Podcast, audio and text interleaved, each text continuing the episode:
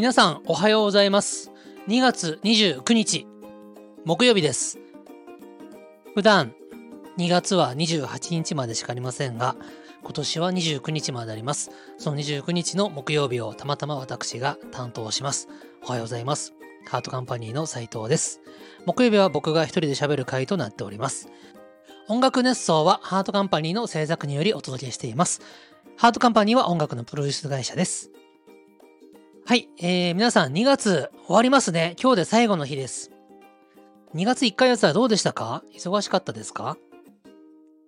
どうなんでしょうね。世間の2月というのはどうなんでしょうね。なんか忙しくもなく、暇でもなく、そんな日、月なんじゃないですかね。どうなんでしょうか？わかんないですけど。ハートカンパニーはというと、あの、忙しかったんじゃないかと思います。2月イベントがね、ありましたからありがたいことに。こうやってね、土日にイベントがあるという状況が、えー、ありがたいなと思いますよ。コロナ禍の4年間を経て、今週もイベントだ、来週もイベントだって言えるこの状況は幸せかもしれないなと思います。まあなんて真面目なことも考える2月なんですけれどもね。いや、2月ね、あのー、私的にはそうですね、土日が埋まるというのは仕事的にはとても嬉しいことではあります。もちろんその分平日どこかで休みを取るということをうちの会社は推奨してるし実際やってるんですけれども、平日の休みっていうのは他の他社の方々は普通に働いてらっしゃいますから、メールも来れば電話も来ますね。で、まあ僕休みなんで電話出ませんってわけにもいかない電話もありますわな。そりゃそうです。まあ、そこは、これ難しいとこだね。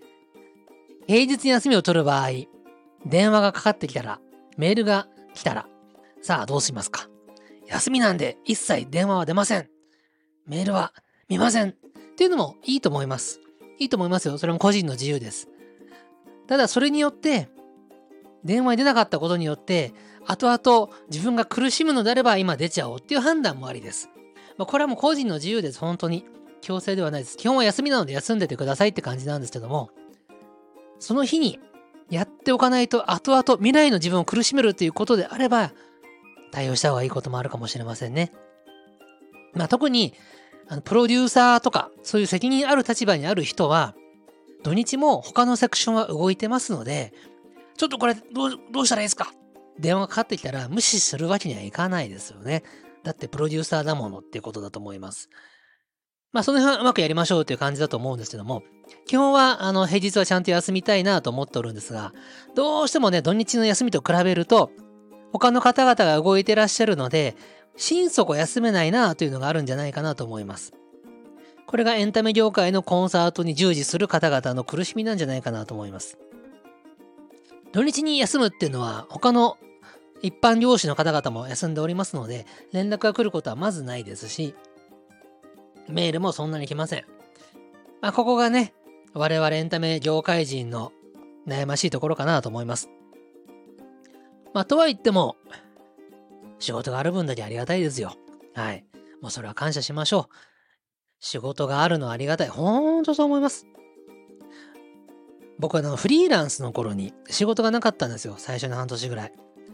え、20前半でフリーランスになりましてね。会社を飛び出してフリーランスになりまして。まあ、はい、最初のね、半年はメールもなければ電話もない。ほんと何もなかったんで、ずーっと一人暮らしの部屋にこもりっきりでした。お金は減る一方ですよ。20前半の独立、まあフリーランスなんてのはね、貯金なんてあんまないもんですから、あっという間に貯金は底をつきますから、まあひもじい生活をするんですわ。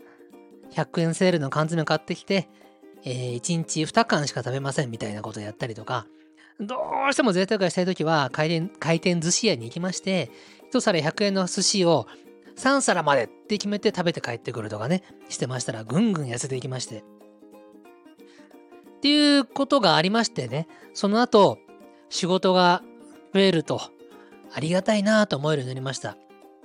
仕事がない状態の自分で半年ぐらい本当に地獄の苦しみを味わいまして、金銭的にもね、あと社会から必要とされてないんじゃないか感っていう苦しみもありましたから、その後仕事が増えてからは、仕事がない、社会から必要とされてないという自分と比べれば、こんなにありがたいことはないんだと思って頑張れるようになりました。多分今の僕の原動力は、あの時の地獄の半年間にあったと思います。っていうのもありまして、まあそれと比べるのもあれですが、コロナ禍の4年ほどというのは、仕事がまあないとは言いませんが、変わりましたよね。どこにコンサートの仕事なんてのは一時全くなくなりましたから、そういう時と比べれば今この状況はありがたいと思えるわけなんで、仕事があるということはありがたい。正常な営みができるということはありがたいことだと思って感謝しながら仕事ができるようになった人も多いんじゃないでしょうか。コロナなんてなければよかったんですけれども、まあ、できちゃった以上は、せめてもの紅葉としては仕事があることがありがたいと思えることなのかもしれないですね。まあそんなことをもう2月でありました。はい、っていう真面目な話もありますけれども、えー、今日はですね、えー、ハワイ初心者講座編と近況とお便り、コメントのお返しをいつも通りやっていきますが、えーと、そうですね。ちょっと日を分けて撮ってます。まあ、いつも日を分けて撮ってるんですけども、あのー、実は、2月の26の月曜日、おかんと一品に私行って参りました。えー、おかんと一品に行ったその感想を近況で語ろっかなと思ってます。何その変な言い方って思ってらっしゃいますか？実はね、今このブロックを撮ってるのは2月25日曜日なので、まだ僕おかんと一品に行ってないです。このオープニングトークの僕はまだおかんと一品に行ってません。で、この後ハワイの初心者講座編を撮って、で、26におかんと一品行って、えー、そこの料理を味わったり会話をした後、近況報告編を撮ろうと思ってるんですね。はい。ということで、今日はいろいろありますが、まずは、ハワイ初心者講座編です。はい、ハワイ初心者講座編です、えー、これはですね、ハワイ旅行が大好きな僕がハワイに初めて行く人に向けて、こうしたらいいよっていうことをこと細かに喋るというブロックです。えっ、ー、とですね、ハワイ初心者以外にも、海外旅行初心者に向けても十分役に立つ内容になってると思いますし、ハワイ何度も行ってる方、海外旅行何度も行ってる方にとっては、あるある話として楽しめるかと思います。さて、先週は、ハワイの初日、え、夕方、ハワイの街をブラブラしていて、で、買い物をする場合どうしたらいいか、クレジットカードの扱い方、現金はこうだ、みたいな話をしました。今日は、ハワイ着いて初日の夜寝る時の話をします。寝る時の話って寝ればいいんじゃないの？ってことなんですけど、ですけど、ちょっと違うんですね。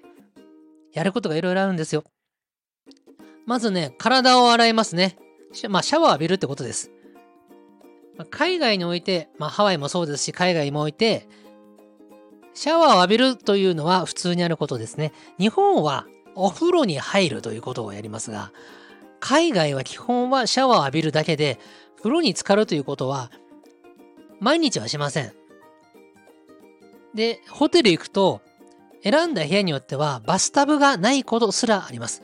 シャワーブースしかないということもよくあります。まあ、それぐらい風呂に入るというのは日常的ではないということなんですよね。はい。で、まあ、シャワー浴びります。浴び、浴びります。浴びますよね。で、えっ、ー、と、シャワーの使い方。あの、熱いお湯が出る、冷たい水が出る、シャワーから水が出る、蛇口から水が出る、いろんな切り替えをしないといけません。まず、入る前に何をどうしたらどっからどういうお水がお湯が出るのかを確認してください。もうこれはね、あの、本当に、本当に僕はあの声を大にして言いたいんですが、あの、統一してほしいんですけども、世界中で。もう世界中、もうホテルごとにバラバラですので、おしゃれにすればするほど分かりづらくなっていきますね。これは前の放送でも語りましたけれども、お水が出るのかなと思ったら、うわ、ついってお湯が出たりしますよね。お湯かなと思ったら、うわ、冷たいってことあったりしますよね。心臓に悪いです。で、蛇口から水を出そう、お湯を出そうと思ったらシャワーがバーって出てきて、服が濡れるとかもね、ありますから、慎重にやってください。さあ、それで、えー、シャワー浴びるときという想定できますけども、シャワー浴びるとき、シャワーオンリーのブースであればですね、多分おそらくガラス張りのブースになっていることが多いと思います。ある程度のランク以上のホテルであればガラス張りであることが多いと思います。そうじゃないとこもあると思いますけども、まあ、シャワーだけ浴びてくださいっていうブース。これはもう何も考えることなく、シャワーそこで浴びればいいので簡単ですね。で、バスタブがある場合ですね。バスタブがある場合、バスタブに入って、その中で立ってシャワーを浴びるわけです。まあこれ日本のニットバスなんかもあるので、もうあのー、今時は説明しなくてもいいと思うんですけども、シャワーカーテン、シャワーカーテンをバスタブの内側に入れるべしです。これ昔、あの、昭和の頃は、海外旅行がまだ一般的でない頃は、このシャワーカーテンという存在日本人知らなかったんですね。その頃はシャワーカーテンってこれどうしたらいいんだろうって言って、バスタブの外側に垂らしちゃうわけです。まあ見た目上、外側に垂らした方が、ぽいじゃないですか。風呂の内側にシャワーカーテン入れるなんて想像できなかったわけです、当時の日本人は。なので海外旅行行ってバスタブに入ってシャワー浴びるんだけども、シャワーカーテンをバスタブの外に置いちゃうので、出しちゃうので、えー、浴槽、浴槽というか、えー、と浴室がびしょびしょになるということがよくあったそうです。なので、バスタブの中にシャワーカーテンを入れましょう。まあ当たり前ですけど、そうしたら跳ねた水がバスタブの中に落ちますので、浴室の床はびしょびしょにならないというわけですね。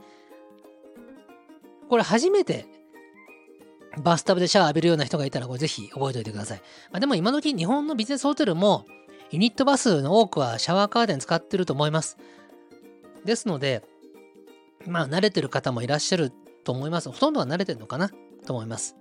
で、シャワー浴びますね。で、シャワー浴びたら次、体拭きますね。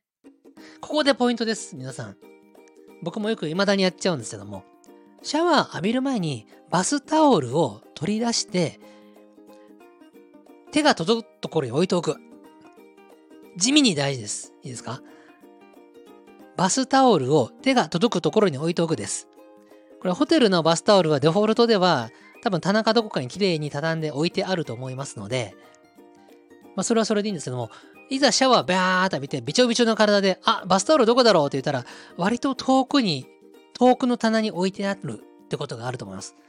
取りに行けばやないかいって言うんですけど、取りに行くとびちょびちょになって、床がびちょびちょになりますね。たかがびちょびちょ、されるとびちょびちょです。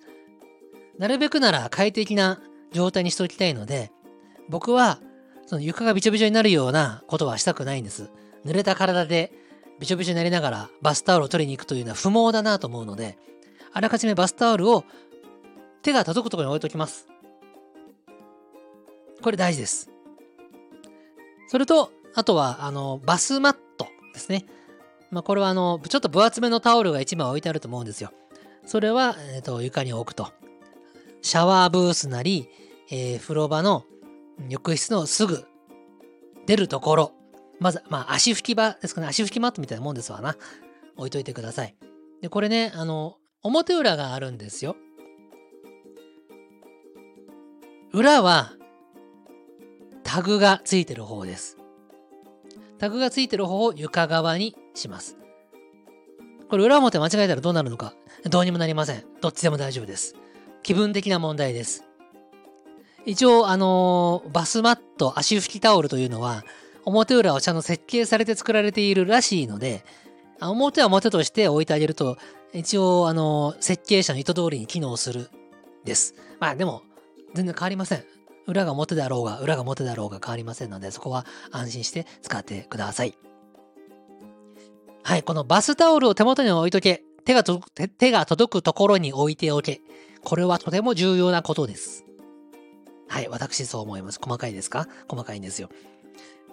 はい、それと、あと、海外に行った時に僕が持っていくものとしてはですね、えー、ナイロンタオル。体を洗うナイロンタオルです。まあこれはもう、これは人それぞれ本当に。僕の場合はナイロンタオルで体をゴシゴシ洗いたい人なので、日本からナイロンタオルを持っていきます。それをお風呂場に、えー、常設しておきます。これによって、えー、体をしっかり洗えて嬉しいなということです。もちろん、あの、ホテルに備え付けの綿のタオルで体洗うという人もいると思います。それは全然それでいいと思います。僕はナイロンタオル持っていきますし、日本からシャンプー、リンス、ボディーソープを持っていきます。前も言いましたけど、海外のホテルに置いてある、デフォルトで置いてある、えー、シャンプーとかボディーソープはちょっと刺激が強いので、体の油気を取りすぎちゃうんですよ。で、パサッパサになるんですね。特に女性の方、髪の毛パッサパサになることが多いらしいので、えー、しっかりとトリートメントまでつけるか、日本から自分の髪質に合うシャンプーとリンス持ってってください。外国のはね、総じて本当に威力が強いので、油を根こそぎ持っていきます。僕も肌が乾燥肌で弱い方なので、外国のボディーソープだけ使うとパサパサになってしまうことが多いですから、日本から、あの、潤いが保たれる系のボディーソープを持っていきます。はい。で、体洗いました。拭きました。風呂出ました。シャワー出ました。じゃあ寝るってなりますよね。はい。で、次は何しますか？寝る前にね、皆さん。目覚ましですね。まあ、これ iPhone なりななり自分でやってください。あの、モーニングコールというシステムも未だにありますが、まあ、iPhone のが楽だと思いますので iPhone でいいでしょう。あスマホでいいでしょう。はい。で、寝るとき。寝るときですね。ライトです。真っ暗にして寝るって人もいれば、うっすら何かをしてておきたいという人もいるでしょう。僕はうっすらしてておきたい人なんですが、ホテルによってうっすら度合いがいろいろ違いますよね。あ、もうちょっとうっすらでいいのになとか、うっすらライトだけど明るいなとか、ありますわな。これはもう工夫です。工夫してください。あの、ナイトライトみたいのがある部屋もありますけども、ナイトライトでも明るくすぎることがありますので、例えば、部屋は真っ暗けっけにして、お風呂場のライトを捨てて、お風呂場のドアを薄く上げておくみたいな作戦もありますね。これ割と使えます。お風呂場は明るくして、お風呂場の扉を少し上げておくだけで、ちょうどいい明るさ調節ができたりしますので、これおすすめです。はい。さあ、あとは寝るだけですね。で寝るとき、えー、外国の場合、戸惑うこととしては枕がいくつかありますね。なんでこんな枕いっぱいあるんじゃろうっていうぐらいある時があります。あれはまあな、枕を重ねて高さを調節したり、とか、まあ、いろんな自分なりの好みの枕選ぶとか、そういうお客様サービスなんだそうですね。で枕選びますと。で、寝ます。暖房は冷房はありますね。これはね、一口で言えないんですけども、体のためにはエアコンは切った方がいいんだが、だが、あの寒い時は切っていいと思う。寒いって時は切っても毛布なり布団なりで暖かさをキープできますので、これは切っていいと思う。これ暑い時ね、暑いなって時に冷房入れながら寝ますか？どうしますか？これも、あの基本は切った方がいいんですけど、暑くて寝れないっていうのは逆に健康を害しますから、うーん、ここは自分と相談ですね。すごい当たり前のこと言ってますけども。まあ、ハワイにおいてっていうと、ハワイは夜暑くて眠れないってことありません。日本の夏と違ってカラッとしてますから。なんでハワイにおいてはエアコンを切って寝ちゃった方がいいんじゃないかなと僕は思いますよ。はい。ということで、ようやく布団に入って眠るというところまで来ました。はい。ハワイに来て初日お疲れ様でした。この時に、えー、時差が時差ボケが出ちゃってると夜目がギンギンで眠れません。これが到着してなるべく眠らないで頑張ってた人は8時9時でもう爆睡できるはずです。そしたらあなたのハワイ旅行は大成功。ね、楽しみにしててください。時差ボケ発生しちゃったよって人は、まあ、布団に横になってるだけでも体休まるとは言いますが、うん、そうですね。これスマホで本を読んだりしない方がいいです。昼夜が逆転したままになっちゃいますから。これは眠れなくても修行だと思って布団で目を閉じて瞑想してください。時差ボケ眠れないときは、眠れないんじゃなくて、僕は今瞑想をしてるんだと思って、布団に入って、暗くして目を閉じて、ひたすら瞑想してください。あの、眠れなくても体は休まりますから、多少なりとも睡眠的な効果は得られるはずです。はい。ということで、ハワイの初日、これで本当に終わりました。明日は、明日じゃ次回は、ハワイの2日目どうするかを喋りたいと思います。では、続きまして僕の近況です。はい。ということで、近況なんですけども、今、私ですね、これ撮ってるのは2月26日月曜日の夜22時30分過ぎたところでございます。今、おかんとひと品から帰ってまいりました。2月26日月曜日18時からおかんとひと品に予約を入れてご飯を食べてきました。その帰りでございます。12月に訪れた以来でしたので、約2ヶ月ぶりということになります。相変わらず料理は美味しく、おしゃべりは楽しく、雰囲気は居心地よく、もう最高のお店でございました。ママリプトンさんと赤リプトンさんのお二人とも元気にお出迎えしてくださいまして、大変楽しい時間を過ごしてまいりました。お二人ともありがとうございました。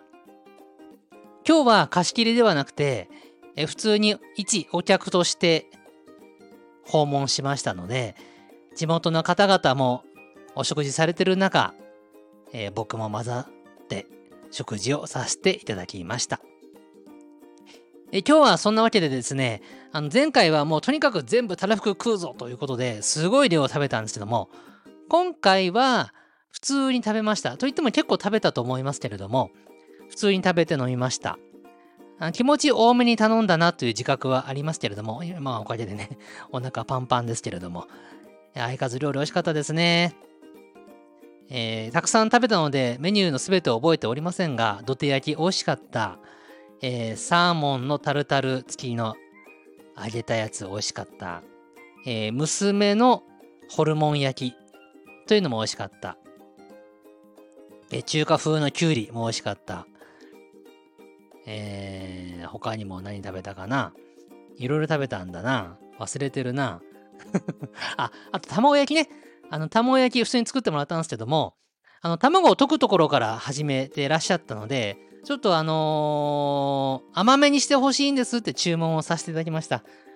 あの、関西は、だしの卵焼きということで、甘くしないのが普通とのことなんですけども、まあ、関西の方は甘いのも好きですよねということで、僕、甘い卵焼き大好きなので、甘くしてくださいとお願いして、砂糖を入れてもらって、卵を溶いてもらいまして、卵焼きを作っていただきました。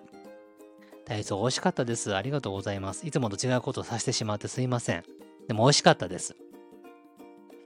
で、他にはね、あのー、今日はね、あのー、お兄ちゃんの特選ウイスキーなるものが充実していたので、えー、っと、銘柄を忘れますけど、なんか甘いウイスキーをハイボールでいただきました。これも美味しかったです。ありがとうございます。他には、もうなんでしょうね、数え上げたらキリがないんですけれども、何食べましたっけね、僕。うろ覚えですけども。あの、突き出しで出てきたごぼうと、えー、っと、なんだ、ごぼうと、ごまをあえたやつ、混ぜたやつ、美味しかったですね。あれも美味しかったですね。まあ、というように何でも美味しかったんですけども、あの、締めで食べさせていただいた、えー、豚味噌付きのおにぎりと、ふわふわ卵とかつおだしのお汁美味しかったですね。おにぎり抜群にうまかったですね。なこれ、堺の米を使ってるんですよね。皆さん、堺の米って知ってますか？僕全然知らなかったんですけども、堺の米ってのは美味しいんですって。で、それを使って炊いてて、あれね、多分炊き方も美味しいんだろうなみずみずしくて、もちもちで、あのね、おにぎりもう一個食いたかったんだけど、ちょっとお腹がトゥーマッチになっちゃうなと思ったんで我慢しました。っていうぐらいおにぎり美味しかったんです。あと、かつおだしのふわふわの卵のやつ。これ、もっちださんも大好きだというやつですね。美味しかったですね。うん。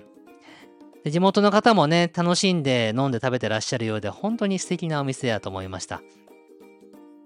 で、えっ、ー、と、ママリプトンさんとね、アカリプトンさんとたくさんお話もさせていただきまして、えここ最近、おかんと一品に訪れたえー、音楽熱奏ファン、かっこ千原みのりファンの方々がどんな方々かだったかというのを教えていただきました。はい、あ、あの人も来てたんだ。あ、この人も来てたんだっていうのが分かりまして、私、ほっこりほっこりいたしました。あのー、コメント欄に僕言ったよ、私言ったよって書いてない方は、多分言ったことを伏せておきたい人たちだと思いますので名前出しませんが、あの数多くの方々がオカウントひとしなに訪れていらっしゃって、楽しい時間を過ごしているということがよくわかりましてですね、いや、本当に素敵な時間とお店だなと思いましてね。あと、持田さん、これ聞いてると思いますけども、持田さんが描いたイラストも見てきました。素敵でした。あれね、写真に撮って自分の宝物にしたいと思ったんですけれども、これは、いや、待て待てと。お店にとっての宝物であるから、僕が写真撮ってはいかんと思いまして、撮るの我慢しましたっていうぐらい素敵なイラスト。持田さん、絵上手だね。あの、イラストの仕事もしてるっていうのを聞いてましたけども、あと、あの、みのりんの方でね、イラスト見たりもしてましたけども、上手です。あのー、写実的というか、デフォルメされてるんですよね。決してあの、写実的な絵ということではないと思いますけども、デフォルメされてますが、非常に温かみがあり、特徴をよく捉えており、その人のポジティブな部分だけ、その対象物のポジティブな部分だけを捉えて、描画してるというのが、持田さんの絵の素敵なところです。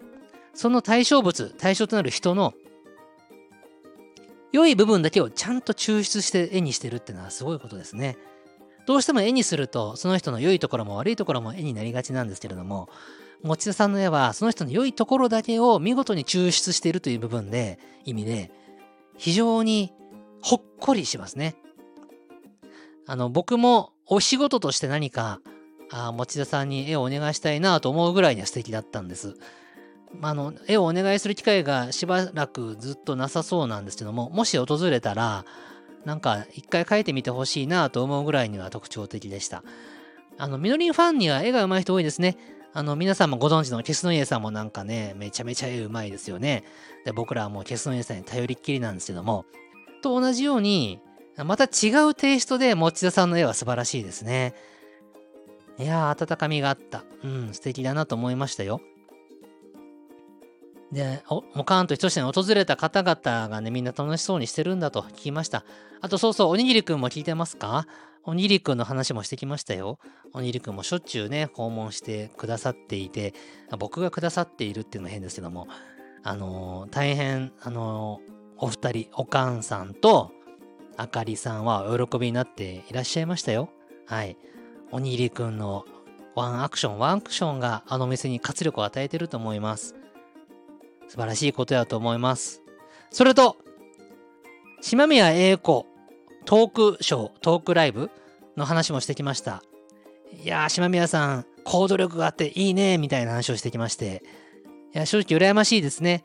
僕らも何かおかんと一緒しなでイベントしたいんですけども、あの、相方がいなかったりすることが多くて、まあ僕らができるとしたら、手短なところで言うと、手短って言い方はどうなんだと思うんだけども、えー、まずサイキックでやれるんじゃないかってなりますよね。これね、斎藤菊田で行ったらもうそれは簡単にできるんですけど、なんせ菊田さんが、あのー、売れっ子作家さんなので、ちょっとなかなか東京から離れる時間が作れないんですよ。だからね、あの、菊田さんを連れて大阪に行くということがまず困難である。次やれるとしたら何かと言いますと、馬場さんと一緒に大阪行くという手もありますけども、それはね、割とやってやれなくはないと思うんですが、イレギュラーな感じしますね。突然斎藤と馬場が、馬場さんが大阪行って、何、トークショー、間が持つのかなっていう、僕と馬場さんで1時間喋れるのかなっていう不安がありますね。あと、まあ、馬場さんは弾き語りができますから、間に、間に詰まったら、間が空いちゃったら、馬場さんちょっとリクエストに答えて歌ってやっていうのもできるかもしれませんが、まあでも、島宮英子トークショーにはかなわない気がする。だって島宮さんのトーク力凄まじいっすもんね。ライブで鍛えられた MC 力、人生経験豊かな経験値から来る、とんでもない引き出しの多さ。それは叶えません。島宮さんとトークショーしたらええやないの？と思う気もするんですけど、札幌からね、大阪に来ていただくっていうのは、あの何か他の理由がない限りは、それ専用の時間とカロリーとかかりますよね。うん。なんで、えー、どうしたらいいかなと思ってます。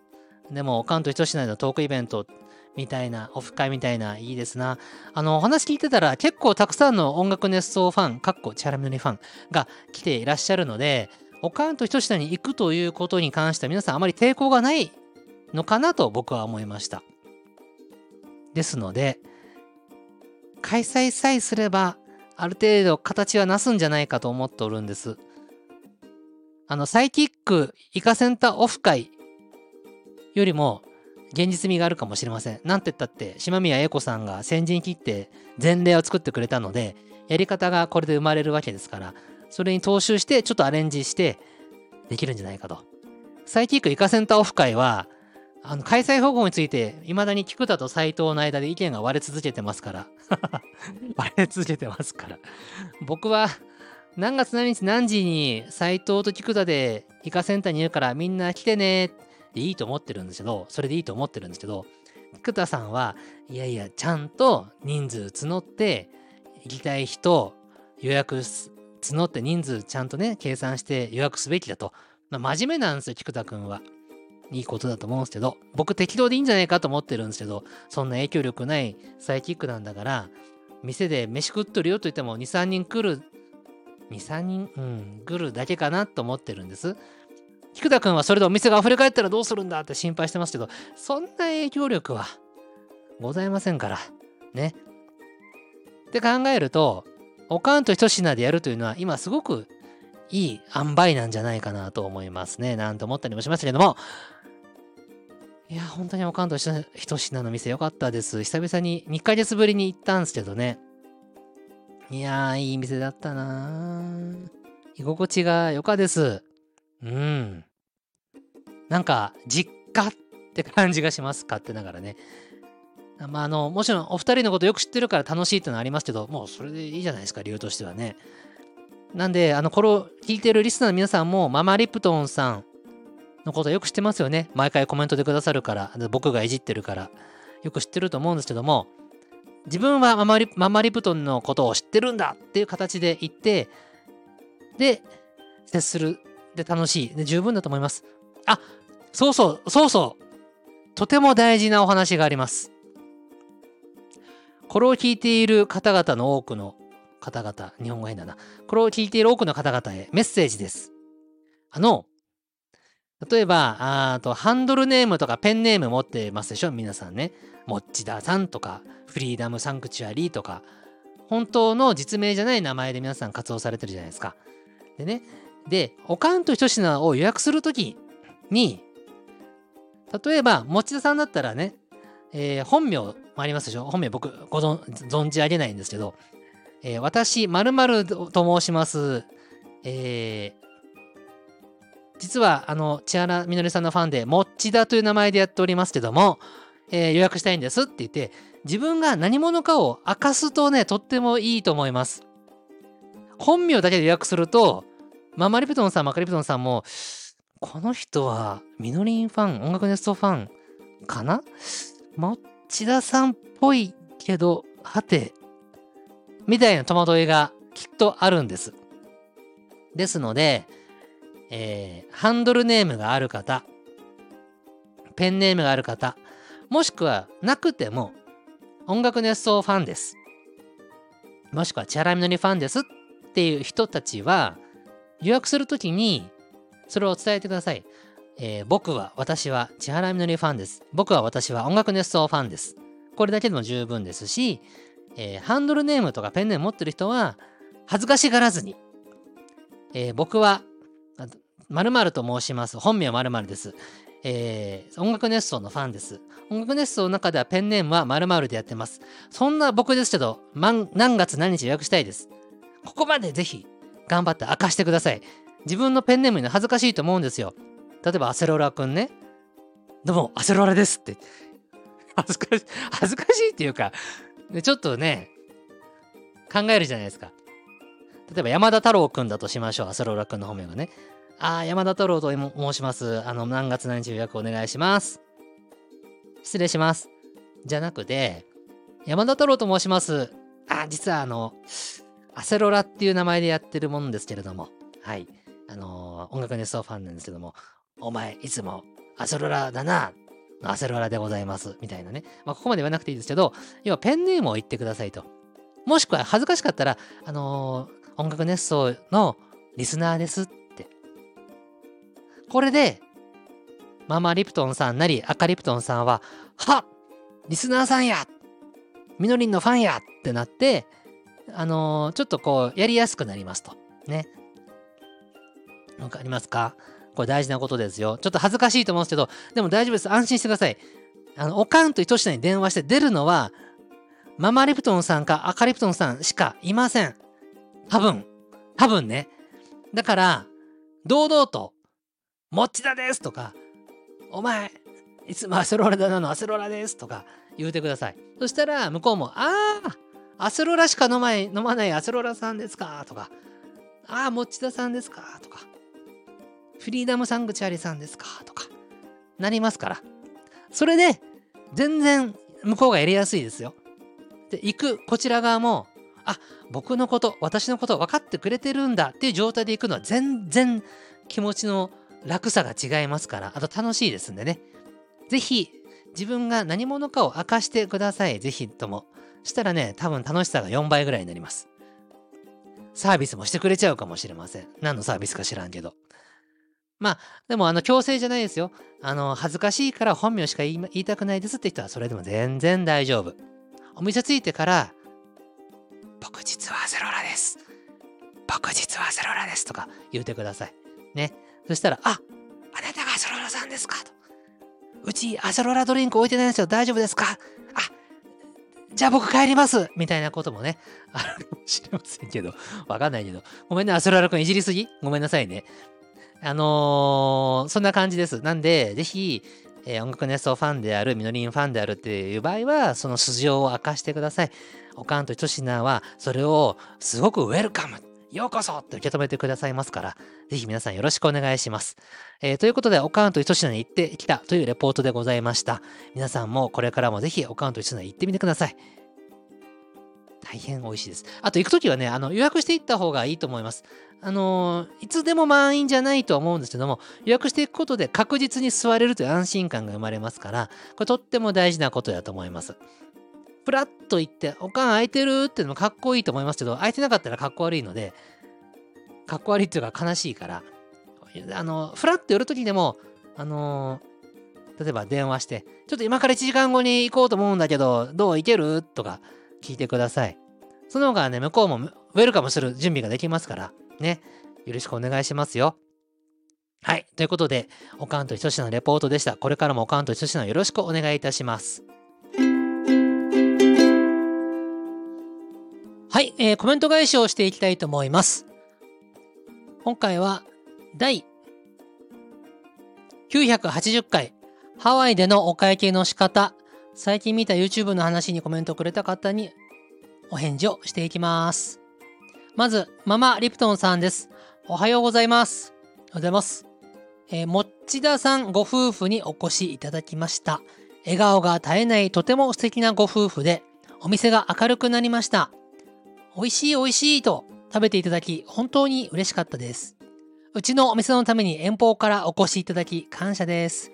フリーダムサンクチュアリーさんも偶然一緒の日にお越しいただき、近くに座っていただき、音楽熱奏話で花が咲きました。お越しいただいた方々は他にもいらっしゃるので、ここでお礼申し上げます。コメントで紹介されない方は、こちらからはお名前を言えませんので、あえてお名前は言わないでおきますと。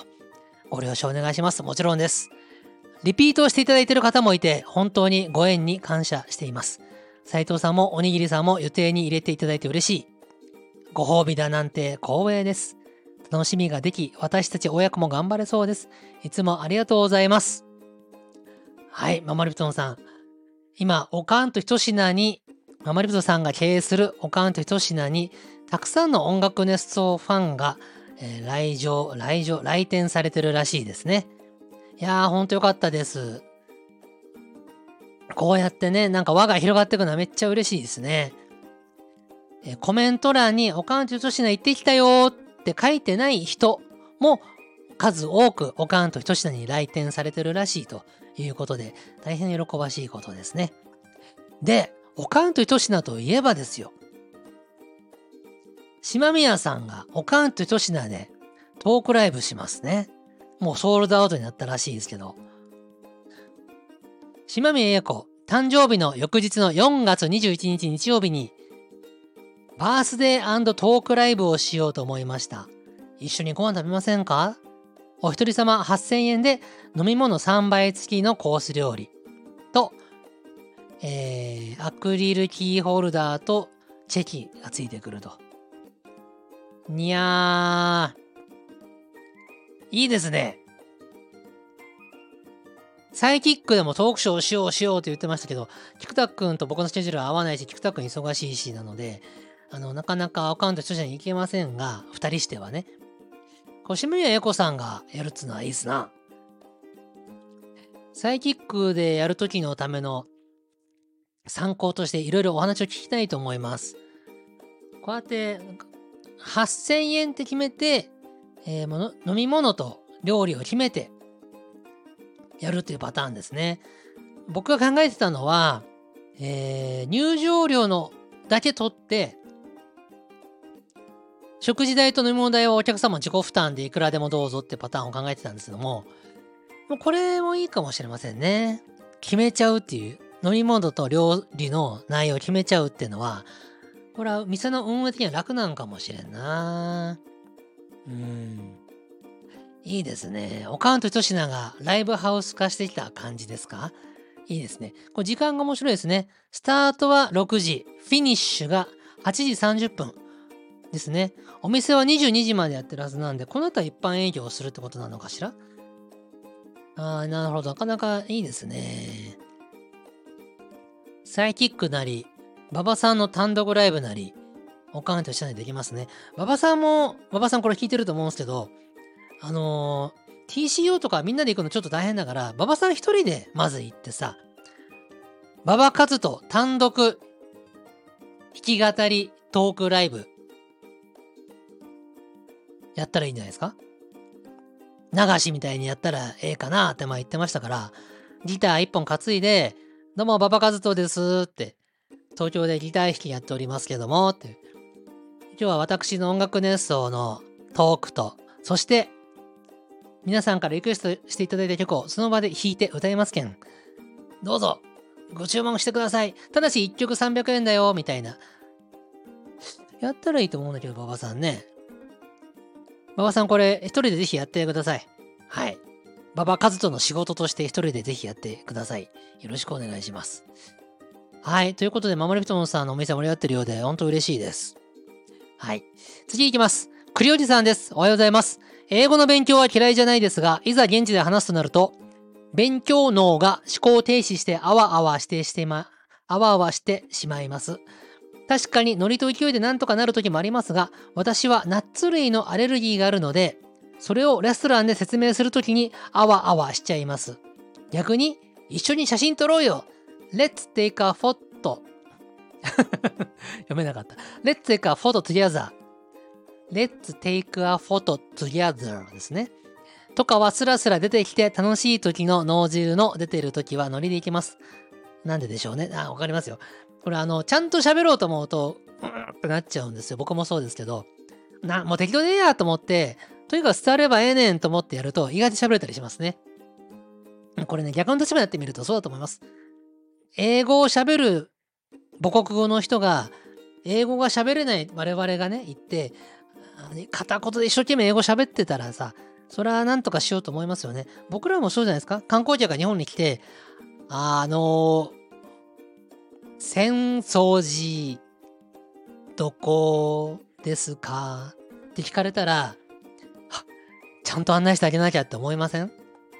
ね今、ここどこですか？渋谷駅、どっち？って聞かれたら、ね、なんか助けたくなるじゃないですか。で、同じだと思いますよ。ね。はい。なんで、黒井さんも、あの、まあ、ちゃんと喋ろうと思わずに、とにかく意思を伝えればいいという勢いでいきましょう。僕も最近ね、ちょっと割り切りまして、外国何とか言ってるうちに分かってきました。文法がとか単語がとか発音がっていうのも大事ですけど、何を伝えたいかを明確にして、伝えたいって思いながら喋れば伝わります。なんとか伝わることが分かってきました。ぐちゃぐちゃの英語でもいいので、単語、単語、単語でもいいので、例えば目的の単語が分かんなくても、遠回しに行くことができたりするわけですよ。例えば、うん、あんまこんなことないけど、時計、時計を探してますっていう時に、時計って英語って何で言うんだっけ？えーとって時に、時計わかんないから、時間を教えてくれる機械、どこですかって聞いたりするわけですよ。遠回し言うとるな、それ時計でしょっていう時があるんだけど、でもそれでも伝わるから、ああ、それは時計ですね。はい、時計はあれですみたいに教えてくれる時ありますから、僕の英語大抵そうです。単語出てない時は、すんごい遠回しになっちゃうけど、なんとかしていろんな表現で目的を伝えるってことやってます。で、なんとかなるので、なんとかなります。はい。ありがとうございます。で、次です。アセロラくんです。お前もす、もはやアセロラだなのアセロラくん。おはようございます。クレジットカードの話で、刺すときとスライドするときとがあるとお話しされていましたが、そうです。僕ね、海外行ったときに、スライドするときと刺すときやる、どっちがどっちなんやろうっていつも思ってますよと言いました。カードに IC チップがついている場合は差し込み。IC がなく、裏に黒い帯がある場合はスライド。知らなかったよ。そうなんだ。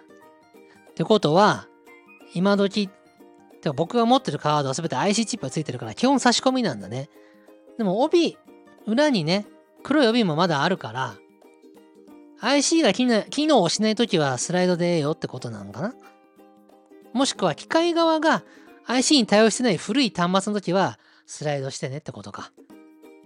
いやー、そららくん、博識ですね。ありがとうございます。えー、今のクレジットカードは基本 IC 付きだと思うので、挿すのが基本かと思いますが、最近はタッチするだけで OK なこともあるので便利ですね。そう。タッチ便利なのよ。でね、僕思ったの。タッチ便利だけど、タッチってセキュリティ的にどうなん？と思ったの。だってさ、IC なりスライドは暗証番号入れるじゃないですか。で、タッチって暗証番号いらないんですよ。ピッで終わるわけ。これセキュリティ的にどうなんやろうと思ったけど、今タッチの方がセキュリティ、セキュリティ的にはいいって言われてる。調べたの。スライドとか差し込みはスキミングされるリスクがあるんですって。スキミングってのはカード情報を盗む盗み取られちゃうということ。スキミングのリスクを避けるためにタッチはスキミングしようがないから安全。ってことで今タッチの方にだんだんと世間はシフトしているということですね。勉強になった。また、一昔前の日本では店員にカードを渡して決済してもらうことが多かった印象ですが、海外では見えないところで情報のコピーをされる場合があったりするので、渡すのは現金。必ず自分で端末に挿すのが良いと教わった記憶があります。はい。あつろらくんいろんな情報ありがとうございます。このね、店員にカードを渡すのはいかがなものか。言われてみればそうです。そうですね、思えば、店員にカードを渡す場面ってのは、ホテルのチェックインするとき、あと、ちょっと良さげなレストラン行った時のお会計とかもそうかな。ね。あの、値段が書かれたリシートが挟まってる、その、手帳みたいなやつに、カードを挟んで、はいって渡すでしょ。あれ未だに多いよね。で、あれは、まあ、店員さん渡さざるを得ないから渡しちゃうわけだ。うん。まあでも、あれはまあ、信用するしかないよね。うーん。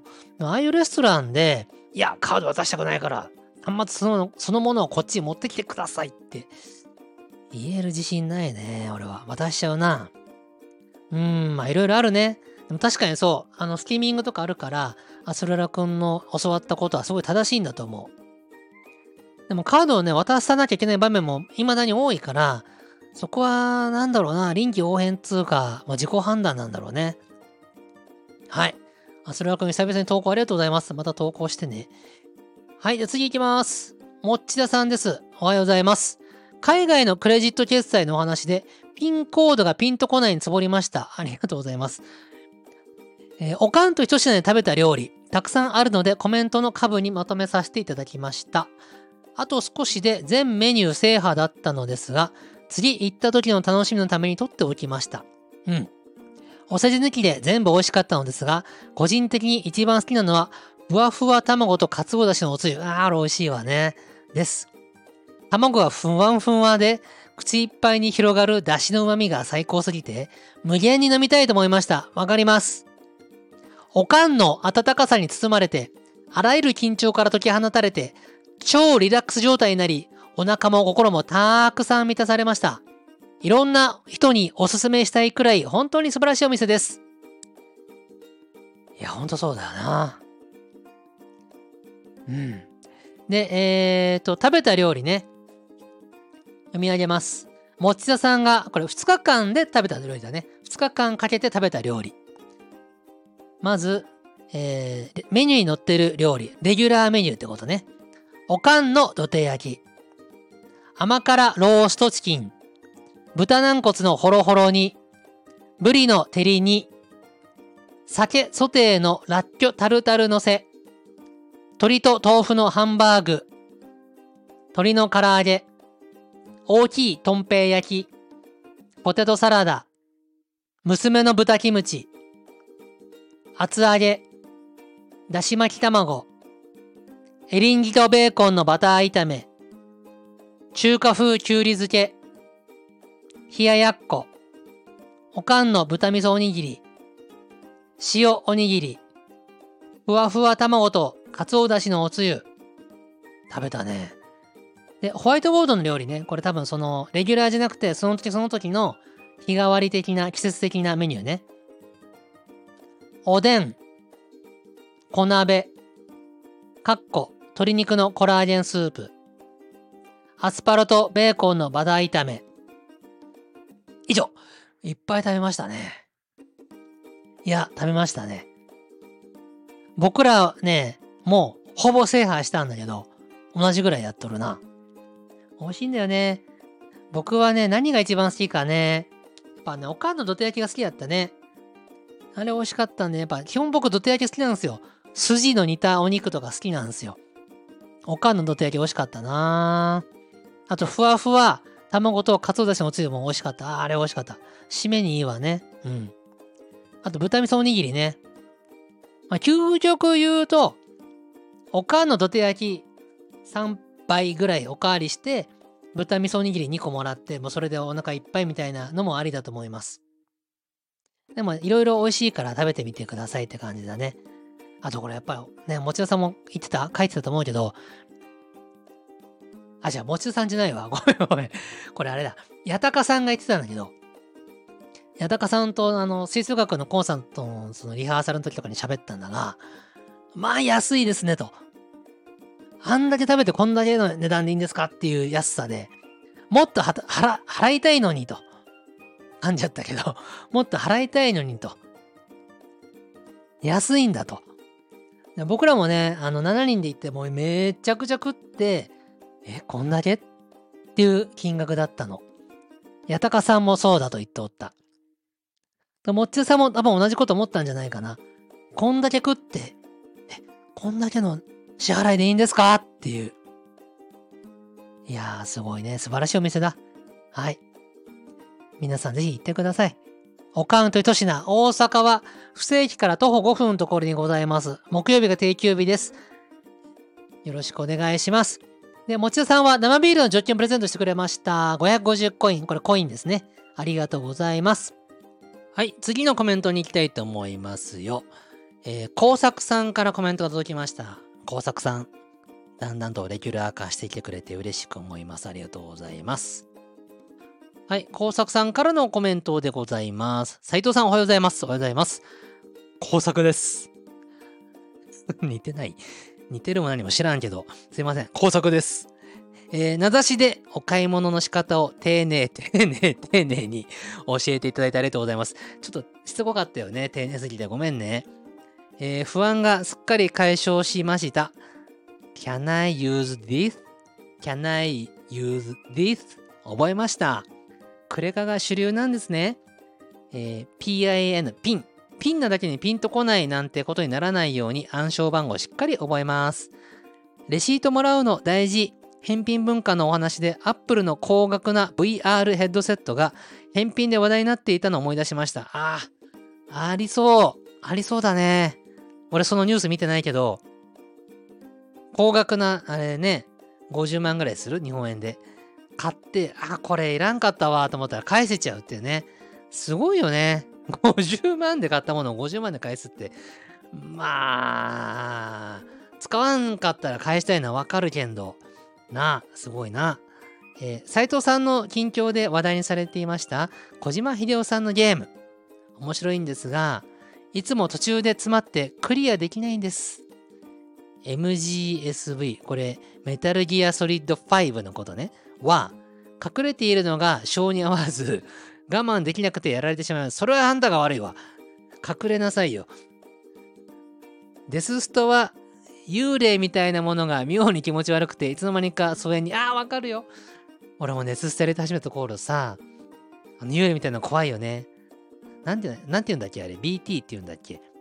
あれが怖くてさ、俺もここだけで言うけどさ、あれが怖くてね、2週間ぐらいやらなかった。めっちゃ怖いんだもんね、あれね。怖くて怖くて、もうなんか怖すぎてゲームやめちゃってさ、2週間ぐらいやめたんだけど、いや、これじゃあかんと思って、あの、立ち向かった。今ではね、あのー、攻略方法も分かってね、あのー、ちょっと進むとさ、最体をシャキンって切るアイテムゲットできるでしょ？何言ってるか分かります？全然わかんないよね。あの、幽霊のへその緒みたいのをシュッて切るアイテムを手に入れてさ、息止めて近づくとシュッて切れるわけ。それを得得してからはね、楽になりましたよ。はい。でも気持ちよくわかります。はい。えー、っと、フロムソフトウェアのゲームは大丈夫なのが不思議です。ははんあ、エルデンリング大丈夫なの？俺ね、エルデンリングこそね、心に来たよ。殺されまくって。メタルギアソリッド5とかの方が全然気が楽やった。エルデンリングはね、心折れるよね。もう本当に心臓に悪いのよ。特にボス戦。あ、ボス戦？うん、ボス戦だな。あと1メモリで殺せるのにって時に心臓に悪い。工作さんさ、あの、あと1メモリ、1メモリでボス殺せるって時に心臓バクバクにならないですか？僕ね、本当に心臓バクバクすぎて死ぬんじゃないかってぐらい鼓動がすごいんですよ。ドンドンドンドンって。鼓動が。心臓がドンドンドンって言うかなっていうぐらいドンドンドンって言うて。もう、はあはあ言いますよ。ね。エル、エルデンリング大丈夫なんでしょ？じゃあ、全然大丈夫だよ。メタルギアソリッド5も。うん。あと、フロムソフトウェアはあれかい？アーマードコアもやるんかい？僕最近生のアーマードコア全然やってませんけどね。ほんと初期の頃、1とか2の頃やってましたけどね。最近やってないんですよ。やりたいんです。やりたいんですけど、時間がないんです。エルデンリングに時間を割きたい。うんとか、デスストレンデスストランディングに時間を割きたいとか思っちゃいますからね。はい、えー、小島さんのゲームはリアリティがあるからなのかなそれぞれ続編、MGS は続編ではないですが、までにはクリアしたいです。本当に楽しみですね。いやー、工作さん、ゲームの会話がなんか趣味が合うみたいで俺は嬉しいですよ。エルデンリング、メタルギアソリッド5。ねえ、楽しいね僕ね、あのー、ちょっとゲームの話しますよ。今からゲームの話しますよ。あの、今度、ファイナルファンタジー7のリバースが出るんだよね。あの、新作が出るんですよ。楽しみなんですよ、非常に私。やるんすよ、多分やります。でも、心残りなことがある。エルデリングクリアしてない。えー、ゼルダの伝説、伝説、ティアキンクリアしてない。です。あとね、デスストランディングのことを思ってたら、デスストランディングやりたくなっちゃって、あのー、ディレクターズカット版をね、ちょっと進めてますよ。新要素が入って、今更？今更？みたいな話なんですけど、今更？今更ですか？斉藤さんって感じだと思いますけど、やってます。いやー、デスストレーニング楽しいやなでもなおじさんになったなと思うのは、1配達したらもう疲れちゃうね、おじさんはね。夫婦言うてます。1配達して、えー、ミュール、ミュールを電撃銃でビリビリ倒して、やっとこさ、荷物を持って帰ってきましたって、もうそれで僕ね、1時間ぐらいかかっちゃうんだけど、遅いでしょ ?1 時間ぐらいかかっちゃうんですけど、もうそれで夫婦言うて満足して1日終わってますわ。お進まない。全然進まない。1配達1時間ぐらいで夫婦言うて休んでたら進まないんですけど、まあやってて楽しいなと思ってましてな。で、ファイナルファンタジーのリバースね。はあ、楽しみだね。楽しみだね。ほんと楽しみなんだ。FF7 はプレイステーションの時にね、あのー、やってな。楽しかったな。楽しかったんだ。で、えっ、ー、と、今、リバースの前だから、リメイクか。FF7 リメイクもな、2年ぐらい前も、あれもう2年ぐらい前だね。早いもんだね。あ楽しかったな楽しかったよ。うん。楽しい。で、過去の名作がこうやってね、新しく作られるのは嬉しい。ファイナルファンタジー7も楽しみます。もう残り少ない人生ですからってな、あの 残り少ないっつうのはあれですよ。もう人生後半戦って意味で言ってますよ。そのネガティブな話してませんよ。あのー、本当にね、楽しみなんですよ。ということで、工作さん、これからもゲームの感想を僕言ってきますから、工作さんもゲームの感想言ってくださいね。よろしくお願いします。はい、ということで、えー、今日はここまでとなります。えー、おかんといとしな、本当に素晴らしかったので、皆さんぜひおかんとひとしなに行くためだけに大阪に旅してください。本当に後悔させません。どの立場で言ってるかちょっとわかんないですけど、後悔しないと思いますので。いや、本当に、本当にいい店ですよ。本当に。あのね、なんでこんなに言うのって思ってる方もいらっしゃると思いますけど、行ったらわかります。本当にいい店だから。なかなかないよ。料理が全部美味しいしね、雰囲気がいいし。